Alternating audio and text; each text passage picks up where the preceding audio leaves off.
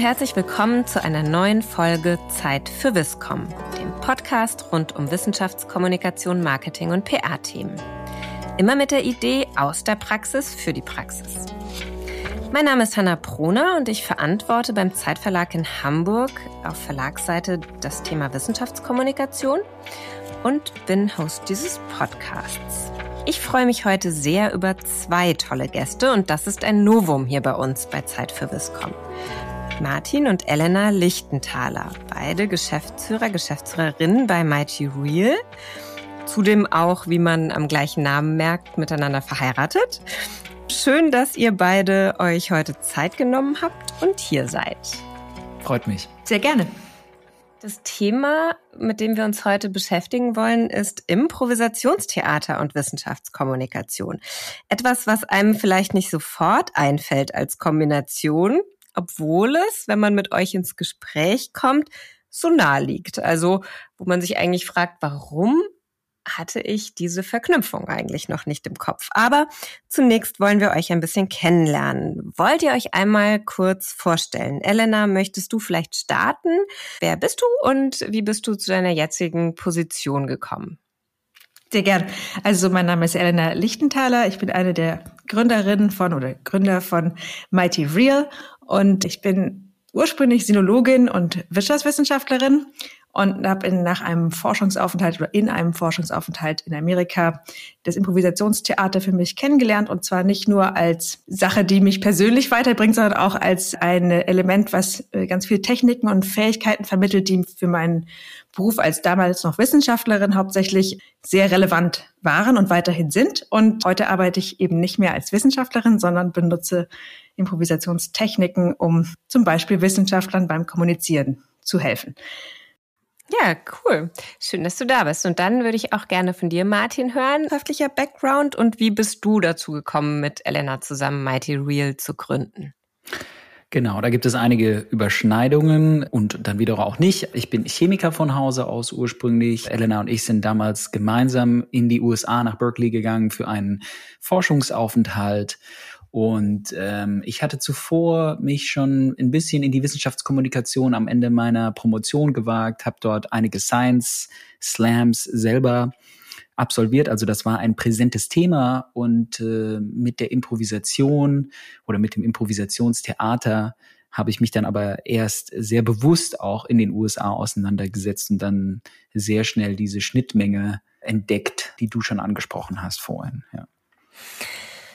Wir wollen uns, glaube ich, in drei Schritten dem Thema nähern, nämlich einmal nochmal für alle, die Improvisationstheater vielleicht noch nicht kennen, zu klären, was ist das eigentlich? Dann würde ich in einem zweiten Schritt auf unser How-to kommen. Wir haben ja immer den Anspruch, auch was mitzugeben, wie kann ich es denn selber umsetzen?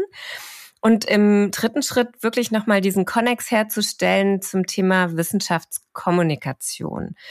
Aber wenn man jetzt mal fragt, was ist eigentlich Improvisationstheater? Was würdet ihr daraufhin sagen? Also ich würde sagen, Improvisationstheater ist eine Kunstform ganz ursprünglich, bei der es darum geht, im Moment auf einer Bühne mit anderen, die man mehr oder weniger gut kennt, gemeinsam glaubwürdige Realitäten zu erschaffen, die für den Zuschauer in dem Moment Wirklichkeit darstellen. Ja, das ist das, was Improvisationstheater vielleicht in einem Satz ist.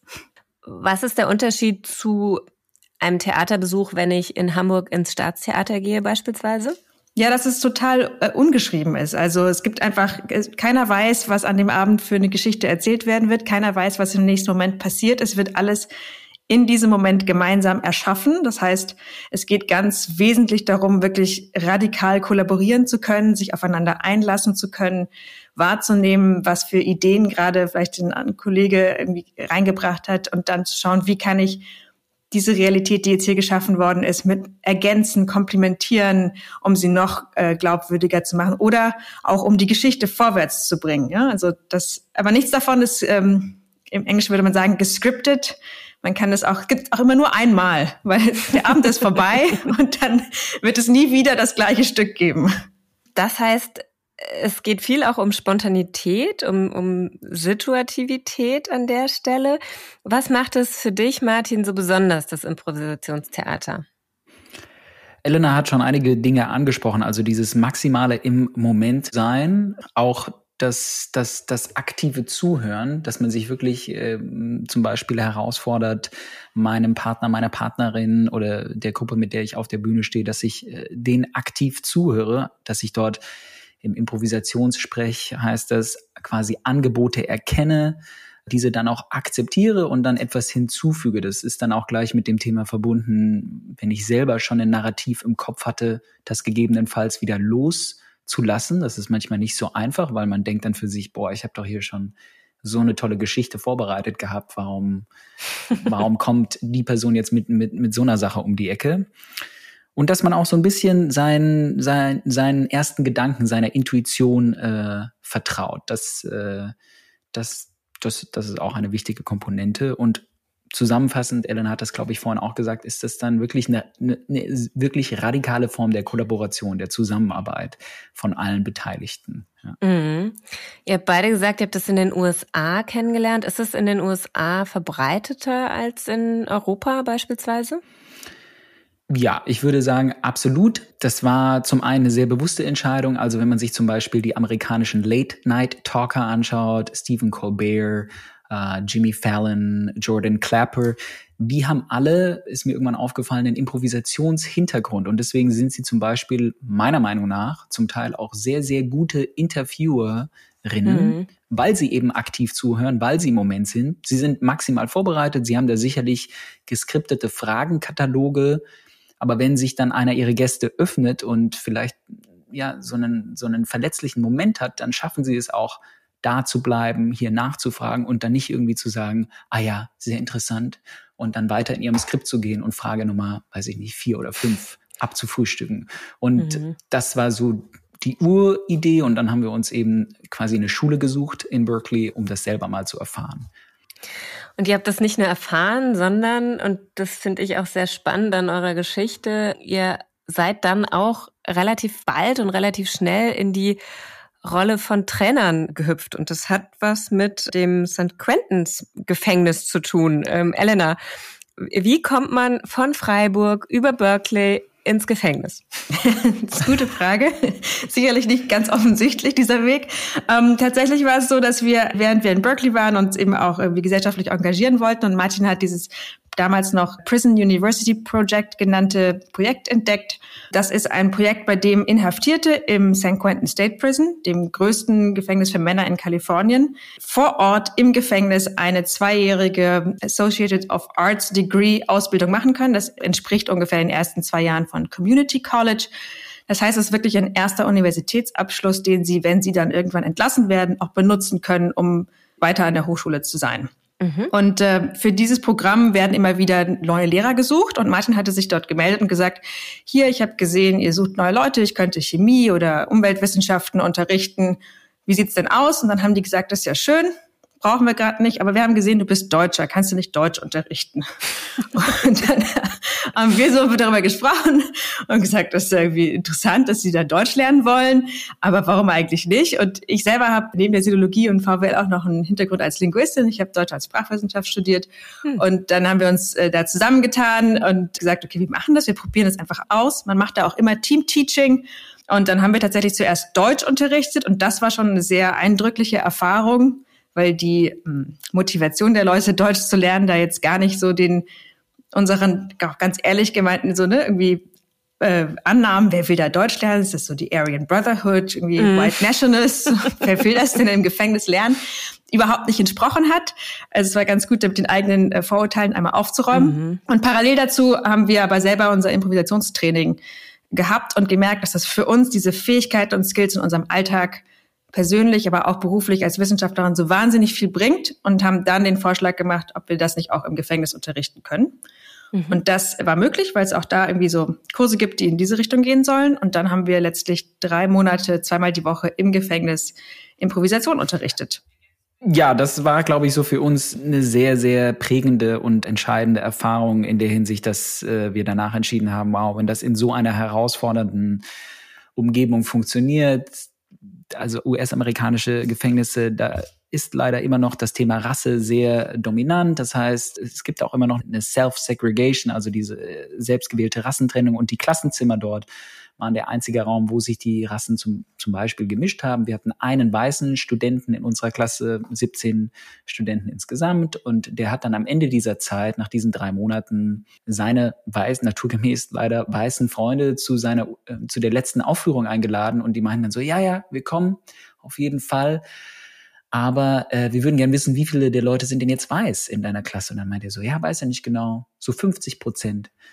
Und das war halt so ein krasses Un Spannend, Feedback, äh, ja, dass mhm. diese Grenzen so komplett weggegangen sind. Und dann haben wir noch viel Post-Surveys gemacht und ähm, genau, haben einfach gemerkt, das hat einen wahnsinnigen Impact auf die Leute in einer sehr kurzen Zeit und auch auf uns. Und ja, sind dann eben mit dieser Idee dort rausgegangen, uns in diesem Bereich auch selbstständig zu machen. Ja. Das heißt, da war dann die Idee zu Mighty Real, wie ihr es dann später gegründet habt, auch quasi geboren, ne?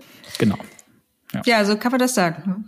Kommen wir gleich auch nochmal zu, weil ich den Gedanken auch sehr spannend finde, in welcher Art und Weise das vielleicht auch gerade beim Erreichen sehr spezieller Zielgruppen ein Tool sein könnte. Aber erstmal zu den ja, handfesten How-to-Geschichten. Wenn ich selber jetzt Improvisationstheater machen möchte, kann ich mir einen Trainer suchen, aber oder eine Trainerin. Was wären da so erste Schritte? Also wie gehe ich das tatsächlich an? Ich würde sagen, es gibt einen Zwischenschritt, einen kleinen. Und zwar, man kann natürlich einfach Improvisationstheater trainieren. Tatsächlich gibt es aber noch so ein bisschen einen anderen Bereich und das ist auch der, in dem wir eigentlich arbeiten, wenn wir selbst sozusagen als Improvisation trainiert haben. Wir arbeiten nicht für die Bühne mhm. unbedingt, sondern wir arbeiten, nutzen die Techniken aus dem Improvisationstheater, die ursprünglich mal für die Bühne gedacht sind und auch immer noch da benutzt werden und wenden sie auf andere berufliche Kontexte an. Zum Beispiel Wissenschaft, Wirtschaft. Also wenn man sich überlegt, diese Tools benutzen zu wollen, wir können gleich ein bisschen erklären, was es für Tools so sein könnten, mhm. dass man eben nicht eine Affinität zum Theater haben muss. Wir sprechen auch ganz häufig nicht vom Theater, weil das tatsächlich viele verschreckt. So, oh Gott, da muss ich ja eine Rampensau sein, das bin ich gar nicht, da möchte ich nichts mit zu tun haben, da lasse ich lieber mal die Finger davon. Und das ist eben überhaupt nicht unsere Auffassung von Improvisation, sondern wir improvisieren eigentlich alle jeden Tag ständig. Das ist eine Fähigkeit, die wir alle haben mhm. und ein Muskel, den wir alle trainieren können wir machen es nur nicht unbedingt. Der erste Schritt wäre sozusagen, sich zu überlegen, will ich Improvisationstheater spielen, um einfach zu gucken, was mir das bringt, wie mir das Spaß macht oder will ich sozusagen das Angewandte kennenlernen? Also will ich mich damit auseinandersetzen und suche mir da Trainings, wie ich die Techniken wirklich direkt sofort auf meinen Berufsalltag angewandt erkennen und erlernen kann. Und wie macht ihr genau das? Also welche Tools sind das? Wie könnte ich mir das vorstellen, wenn ich sage, ich bin wirklich interessiert dran, ich möchte diese Methoden kennenlernen? Martin, wie geht ihr daran? Ja, das kommt immer sehr stark auf das Thema an. Wir sind jetzt ja hier natürlich beim Thema Wissenschaftskommunikation und die Improvisation zeichnet eben aus, dass es eine Form von erfahrungsbasiertem Lernen ist, ja. Und äh, ich war selber in vielen Wissenschaftskommunikationstrainings drin und da stehen dann manchmal so Sätze, wenn es eine PowerPoint gibt auf der PowerPoint, passt dich deinem Publikum an, ja, den Bedürfnissen, den Kenntnisstand und sowas. Und das liest sich immer super und dann weiß ich aber nicht genau, wie ich das mhm. so machen soll. Die Improvisation und jetzt hier eine ganz konkrete Übung zum Beispiel bietet hier Möglichkeiten an. Eine Übung wäre hier, dass man zum Beispiel Leute paarweise zusammenpackt und sagt, so, äh, der eine von euch ist, nimmt jetzt so eine Persona ein von vor 300 Jahren, also man muss das nicht schauspielern, aber versucht den Kenntnisstand von einer Person zu haben von vor 300 Jahren, in diesem Fall 1722. Und äh, die andere Person erklärt der Person von 1722 die Benutzung, wie man so einen Alltagsgegenstand aus dem Hier und Jetzt aus 2022 benutzen kann. Und da wird es dann sehr schnell super tricky, weil man dann merkt, ach krass, damals gab es keine Elektrizität. Was kann ich jetzt hier für Wörter überhaupt benutzen? Was ist der wirkliche Kenntnisstand? Also man versucht radikal geht man da zurück, weil eben dieser Gap 300 Jahre ist. Man, man geht da radikal auf einen sehr niedrigen Kenntnisstand runter. Hm. Spielerisch kann man dann sagen, ihr sollt das so erklären, dass ihr von der Person nicht für eine Hexe oder einen Magier erklärt werdet. Also, dass man da irgendwie immer noch so eine äh, Verbindung hat. Und das ist wirklich herausfordernd für die Leute. Und für WissenschaftlerInnen ist das sehr hilfreich zu verstehen, weil wenn man sehr lange schon in der Forschung tätig ist und dann auch mehr vielleicht in eine, in eine breitere Kommunikation gehen möchte, man vergisst, glaube ich, äh, was man alles schon weiß. Man, man, man vergisst, mit was für Fachtermini man alltäglich hantiert, die für einen selbst sehr, sehr natürlich sind, so eine zweite Natur geworden sind und für andere Menschen vielleicht völlig unverständlich. Abkürzungen, ja. Und, äh, und sich das in Erinnerung zu rufen mit so einer Übung und dann vielleicht Dinge erneut zu erklären, die für einen totale Basics sind, kann, kann sehr erfrischend sein. Ja, super spannend, diese Übung. Könnt ihr das vielleicht mal vormachen? Ja, sehr gerne. Das ist eine super Idee, weil wir sprachen ja schon viel über erfahrungsbasiertes Lernen, dass das die Improvisation ausmacht. Und das ist am besten immer, wenn man es erfährt und nicht nur darüber spricht. Hanna hat mir jetzt äh, quasi in einem Direct-Chat einen Alltagsgegenstand aus dem Hier und Jetzt aus 2022 gezeigt und ich erkläre den jetzt Elena und Elena ist eine Person aus dem Jahre 1700. 22 mit dem entsprechenden Kenntnisstand. Das heißt, Elektrizität gab es damals noch nicht, äh, vielleicht auch ein paar andere hygienische Standards etc., also äh, andere Zeiten. Genau, und Elena hat den Gegenstand nicht gesehen, den ich jetzt quasi Martin geschrieben habe. Also sie weiß nicht, worum es geht. Dann bin ich jetzt sehr gespannt auf euch beiden.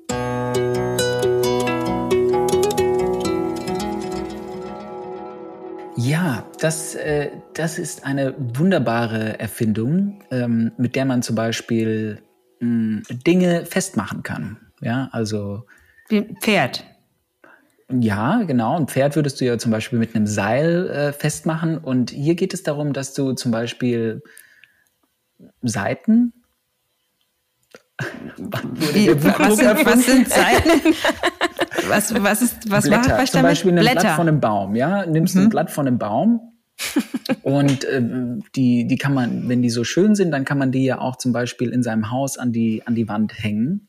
Und mhm. damit sie dort hängen bleiben, ähm, ja, benutzt man so einen, wie, so, so einen Kleber.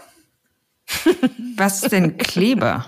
Ja, das ist wie, das ist wie so, ein, so ein Stück, sieht vielleicht aus wie so ein kleines Fenster und äh, das, klebt man, das, das nimmt man dann und versucht damit das Blatt an der Wand zu befestigen. Und warum ist es toll? Ja, weil man damit ganz viele Dinge eben zum Beispiel an Wände hängen kann, ja, und dann. Also ein Messer auch. Ja, zum Beispiel. Da, da muss man dann ganz viel davon verwenden. Vielleicht schafft man es dann auch, ein Messer an die Wand zu hängen, genau. Und kann ich es auch wieder abmachen? Ja, das ist super. Man kann es abmachen und wieder dran machen. Nur, nur eine gewisse Anzahl von irgendwann nutzt sich es ab, wird stumpf wie so ein Messer und dann. Und dann gehe ich schärfen. Nee, schärfen kann man es nicht. Man schmeißt es dann weg und dann nimmt man neues Was? Material. Mhm. Das ist doch bestimmt total teuer. Ja, ja, günstig ist es, ja. Das kann also, ich mir nicht leisten. Nee, weißt du, worüber nee. wir sprechen? Nee. Also Echt Patafix oder sowas? Also ja, Tesafilm? Ja, doppelseitiges Tesafilm. Tesafilm. Tesafilm. Tesafilm. ja.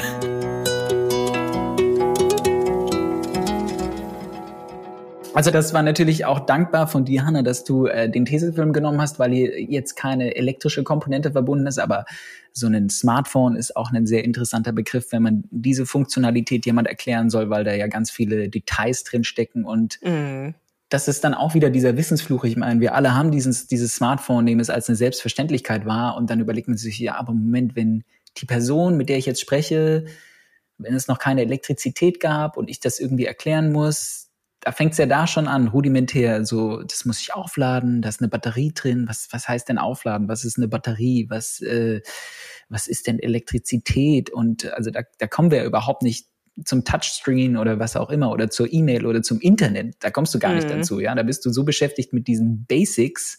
Und ich selber merke dann immer, wenn ich in dieser erklärenden Situation bin, wie viel ich jetzt auch geschichtlich gesprochen nicht weiß. Ja, also wann wurde jetzt Elektrizität und wie war das und Gleich- und Wechselstrom und was hat sich durchgesetzt?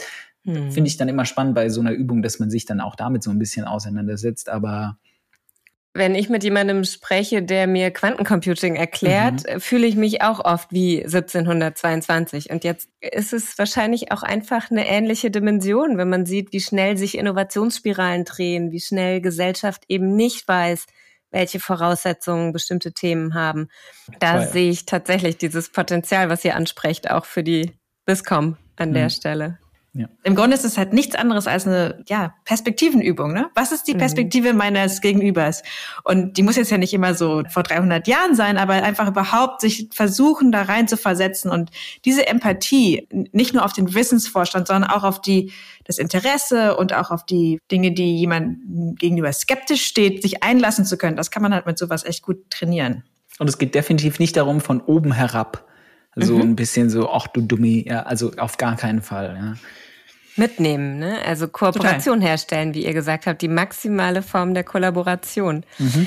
In der Vorbereitung habe ich auch gelesen, Improvisationstheater hat immer die Komponente, den anderen Mitspieler, die Mitspielerin gut aussehen zu lassen. Ist das auch so der Kern, der da mitschwingt? Absolut. Elena sprach ja am Anfang davon, wie sie Improvisationstheater definieren würde, dass es ist das gemeinsame Schaffen von einer Realität, wenn man jetzt nochmal zurück auf die Bühne geht, wenn ich dann sage, ach, guck mal hier hinten, der, der schöne See, wir sind jetzt vier Stunden gewandert, ich bräuchte mal eine Pause und dann würde Elena, kann sie mich gut aussehen lassen oder nicht? Was würdest du dann darauf sagen? Ich könnte sagen, oh ja, guck mal, da ist eine Bank, lass uns hinsetzen und schon habe ich die Realität erweitert. Ich habe sie angenommen, ich habe sie erweitert, sie ist jetzt irgendwie greifbarer für den Zuschauer. Ich könnte aber auch genauso gut sagen, hä, nee, ich sehe da, also ganz krass so, ich sehe da nur eine Wand, das ist doch der Vorhang was du da sagst. Also es wäre jetzt extrem, mhm. aber ich mhm. könnte natürlich auch sagen, das ist aber kein See. Für mich ist das eine Pfütze. Oder ich könnte einfach die Realität, die Martin versucht zu schaffen, halt zu zerstören. Und das will natürlich nicht gut aussehen lassen. An diesen Stellen wird es dann immer sehr anstrengend für die Leute im Publikum, weil man dann so einen Hin und Her sieht und es, es, es ist unschön und es ist, es ist ein Ausdruck von Ja, aber und Improvisation basiert sehr stark auf dem Prinzip von Ja, genau und. Mhm. Also, dass man seinem Partner sehr bewusst, sehr aktiv zuhört, seiner Partnerin den kleinsten gemeinsamen Nenner findet. Das ist manchmal sehr einfach, wie jetzt bei diesem See und der Bank und dann etwas hinzufügt. Also Elena hat halt die Bank dem See zugefügt. Ist das eine Chance, die ihr seht für die Wissenschaftskommunikation in dem Erreichen beispielsweise skeptischer Zielgruppen, wenn ich das weiterdenke? Ihr habt über das Gefängnis gesprochen, jetzt komme ich nochmal auf St. Quentin zurück wo sogar äh, eine sehr herausfordernde Umgebung war, Rassenunterschiede eine Rolle gespielt haben und das durch diese Techniken der Improvisation doch überwunden werden konnte. Ist auch das vielleicht eine Chance, Perspektive für die Wissenschaftskommunikation? Ja, würde ich auf jeden Fall sehen. Ne? Das also das ist, ist definitiv eine Herausforderung. Ja? Also es macht es nicht unbedingt kleiner, aber ich denke schon, dass die Techniken, die die Improvisation bieten kann, da nützliche Handwerkszeuge für sein können. Ne? Also, also einmal natürlich das Thema Gelassenheit und zum anderen, wie Martin gerade sagte, auch mit Menschen, die eine ganz andere Perspektive auf Dinge haben, die auch eine ganz andere Meinung vertreten als man selber, die vielleicht überhaupt nicht wissenschaftsaffin sind, trotzdem dann immer mit dieser Brille zu gucken, wo ist der, was ist irgendeine Kleinigkeit, wo wir eine Gemeinsamkeit haben? Und dann kann, was kann ich, wie kann ich da darauf aufbauen? Äh, ich nehme jetzt mal das Beispiel der Pandemie ist uns beiden wichtig, dass es unserer Familie gut geht. Das ist unser gemeinsamer Nenner. Unsere Herangehensweisen, zum Beispiel, ich lasse mich impfen und du lässt dich nicht impfen, sind ganz unterschiedlich. Aber unser gemeinsamer Nenner ist halt so, wir wollen, dass es unserer Familie gut geht. Und wie können wir von da irgendwie ins Gespräch kommen? Und das auch benutzen, um das Gespräch aufrechtzuerhalten. Und dadurch dann letztlich auch Impulse ins Gespräch reingeben zu können, die vielleicht das Gegenüber zum Nachdenken bringt und gleichzeitig auch versuchen, die Bereitschaft zu haben, selber Impulse bei sich ankommen zu lassen, die einen selbst sozusagen berühren. Ne? Und also weg von diesem deine Meinung, meine Meinung, wie überzeuge ich dich? Und es geht eigentlich darum, ja, so ein Top-Down-Kommunikation mehr in den Dialog zu treten. Und das ist nicht das leicht gesagt und nicht immer leicht gemacht.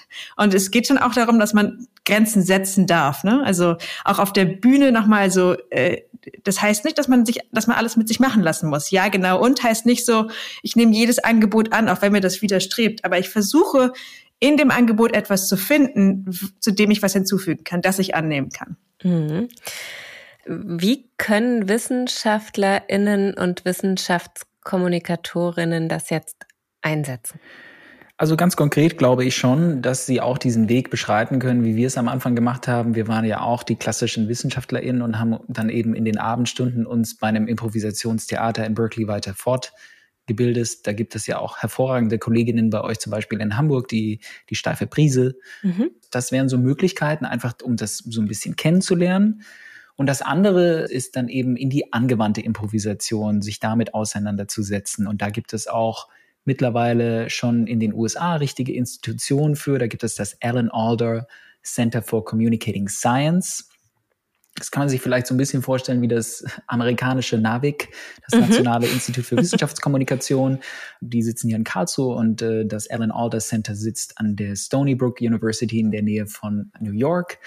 Und die bieten eben Wissenschaftskommunikationstrainings an, die ausschließlich oder primär auf angewandten Improvisationstechniken beruhen. Die führen dann Übungen mit den WissenschaftlerInnen durch, erfahrungsbasiertes Lernen. Diese Übungen, wie wir sie gemacht haben, zum Beispiel diese 300 Jahre, also 17 oder 22 Übungen, auch ganz andere Übungen, Spiegelübungen, wo es dann mehr darum geht, auch nonverbal sich bewusst zu machen, bin ich noch in Sync mit meinem Publikum oder nicht. Und da passieren erstaunliche Sachen und ja, sehr interessant.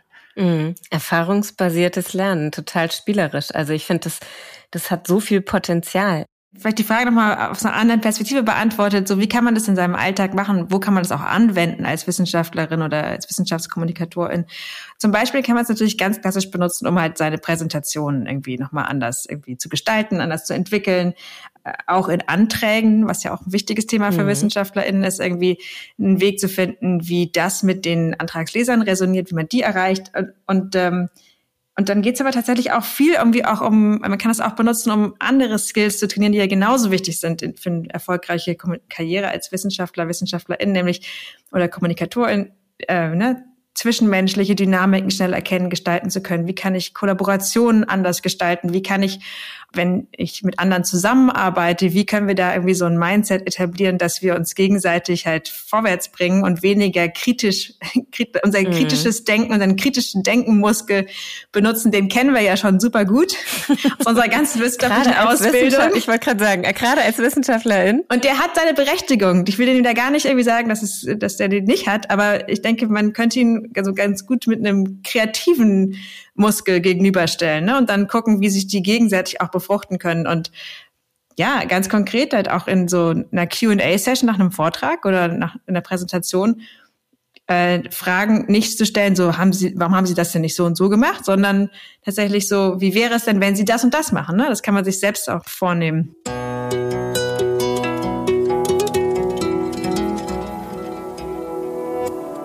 Martin, du hast gerade gesagt, die Spiegelübung, das heißt, Impro-Theatertechniken funktionieren auch nicht nur in der direkten Kommunikation oder verbalen Kommunikation, sondern auch nonverbal. Arbeitet ihr auch in diese Richtung?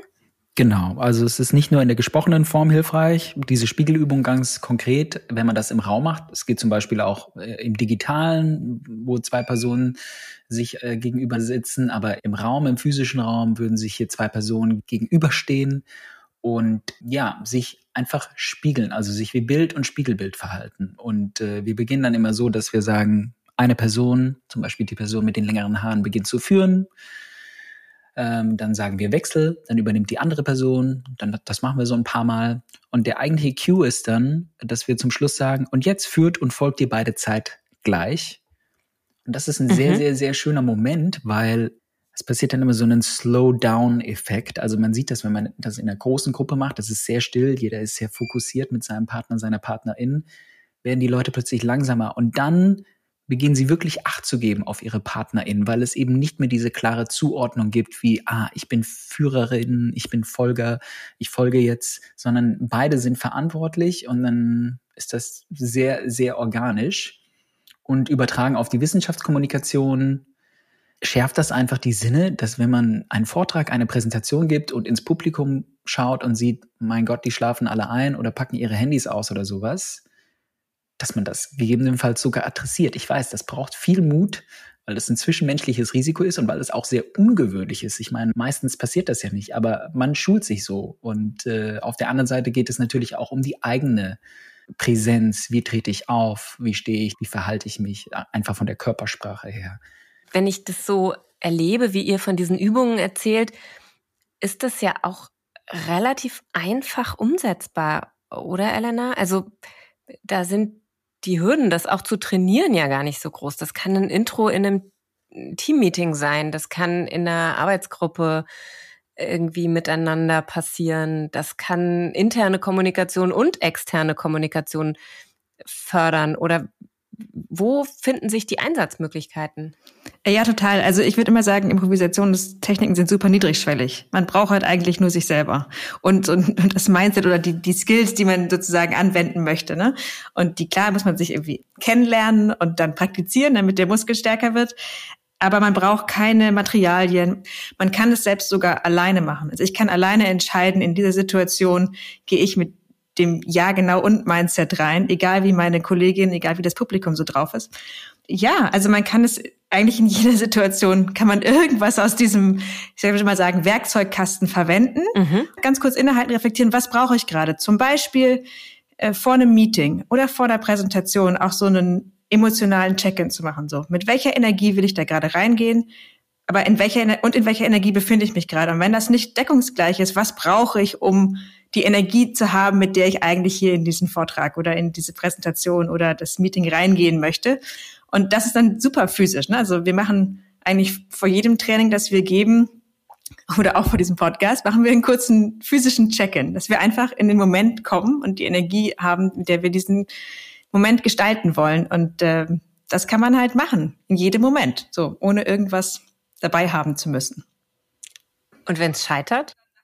Das ist eine super Frage, das Thema des Scheiterns, weil man sich in der Improvisation auch darin maximal übt, äh, quasi konstruktiv mit dem Scheitern umzugehen, ja, das vielleicht dann auch äh, transparent zu adressieren, zu sagen, okay, hat jetzt nicht funktioniert, mache ich gerade nochmal oder sowas, wenn das in einem kommunikatorischen Moment ist. Ich meine, das sieht man ja auch bei gewissen Comedians, die dann sagen, okay, das ist irgendwie nicht gelandet bei euch, ja, oder sowas. Dass man das gar nicht so versucht, unter den Teppich zu kehren und sich dann schämt und, und schnell weitermacht, sondern äh, wirklich im Moment zu sein und vielleicht auch zu, zu sehen, was ist das Angebot in diesem Scheitern. Ich meine, wenn man zurück nochmal zum, zum WissenschaftlerInnenalltag geht, da ist Scheitern ständiger Bestandteil. Ja, ich meine, wie viele grandiosen Innovationen haben wir, denken wir an Penicillin oder Teflon oder sowas, die auf Momente des Scheiterns zurückzuführen sind. Mhm. Wenn man da einfach drüber gehobelt wäre, dann hätte es die halt nicht gegeben. Dann muss man sich halt die Zeit nehmen, sich damit auseinandersetzen und äh, ja, also scheitern, versuchen konstruktiv zu scheitern. Mhm. Improvisationstheater wirkt auf mich zumindest maximal authentisch und damit ja auch wieder glaubwürdig an der Stelle. Das ist halt, äh, ich finde, so ein, ein schöner Bereich, in dem man das gut angewendet sieht, das ist halt in, in herausfordernden Situationen. Dazu gehören auch Krisen so, ne? Und in Krisen weiß man ja oft nicht, also kann man sich super vorbereiten, dann läuft alles ganz anders und Scheitern ist ganz klarer Bestandteil davon. Oder man kann auch ein Scheitern als eine Krise erleben.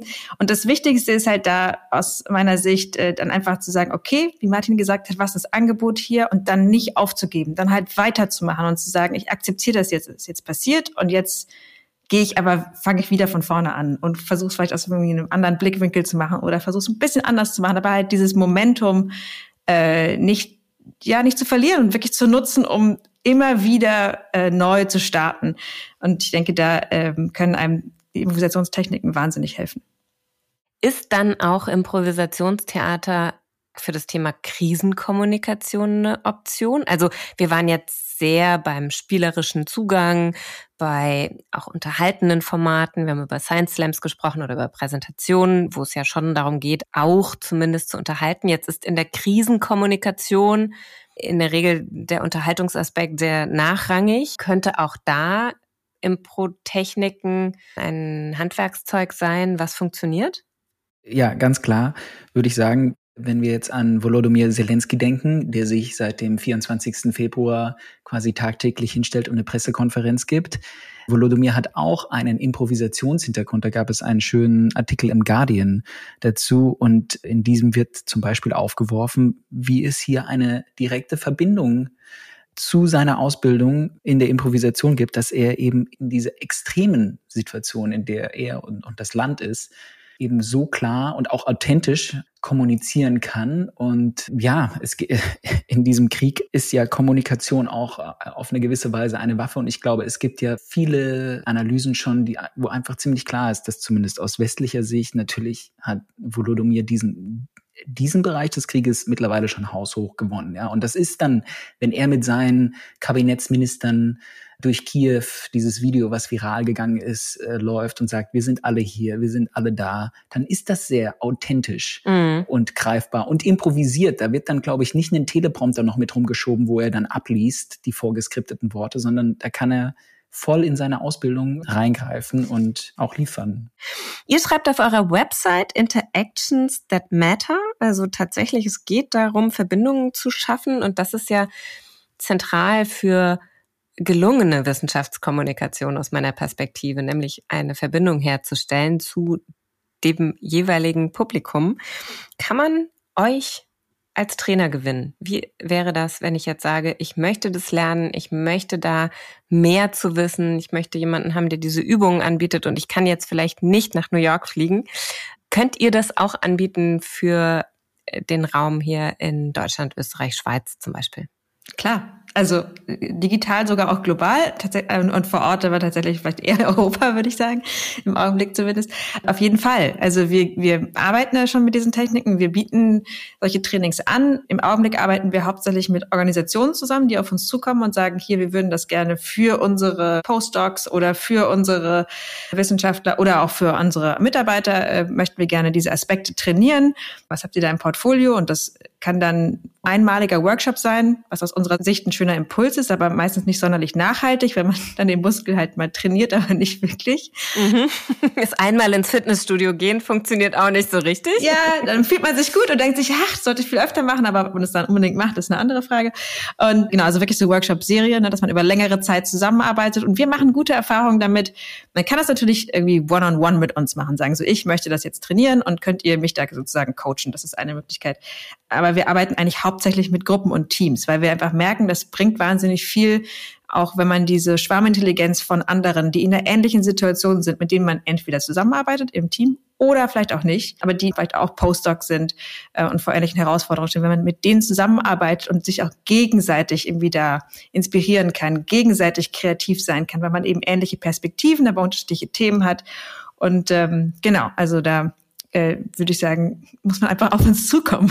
Das kriegen wir hin auf jeden Fall. Also wir verlinken eure Website in den Show Notes. Äh, gerne auch über uns. Im Zweifel stellen wir auch die Plattform zur Verfügung und sagen, wir bringen euch zusammen mit interessierten WissenschaftskommunikatorInnen oder WissenschaftlerInnen. Auch da kommt auf uns zu. Wir bauen uns da ein gemeinsames Programm. Aber wir lassen euch natürlich nicht gehen, ohne dass wir auch von euch eure Viscom-Vision hören wollen. Also, wenn ihr keine Limitationen, keine Ressourcenbeschränkungen oder sonstige Restriktionen hättet, also wenn ihr einmal träumen dürftet, was wäre euer Wunsch, eure Viscom-Vision, das Format für die Wissenschaftskommunikation?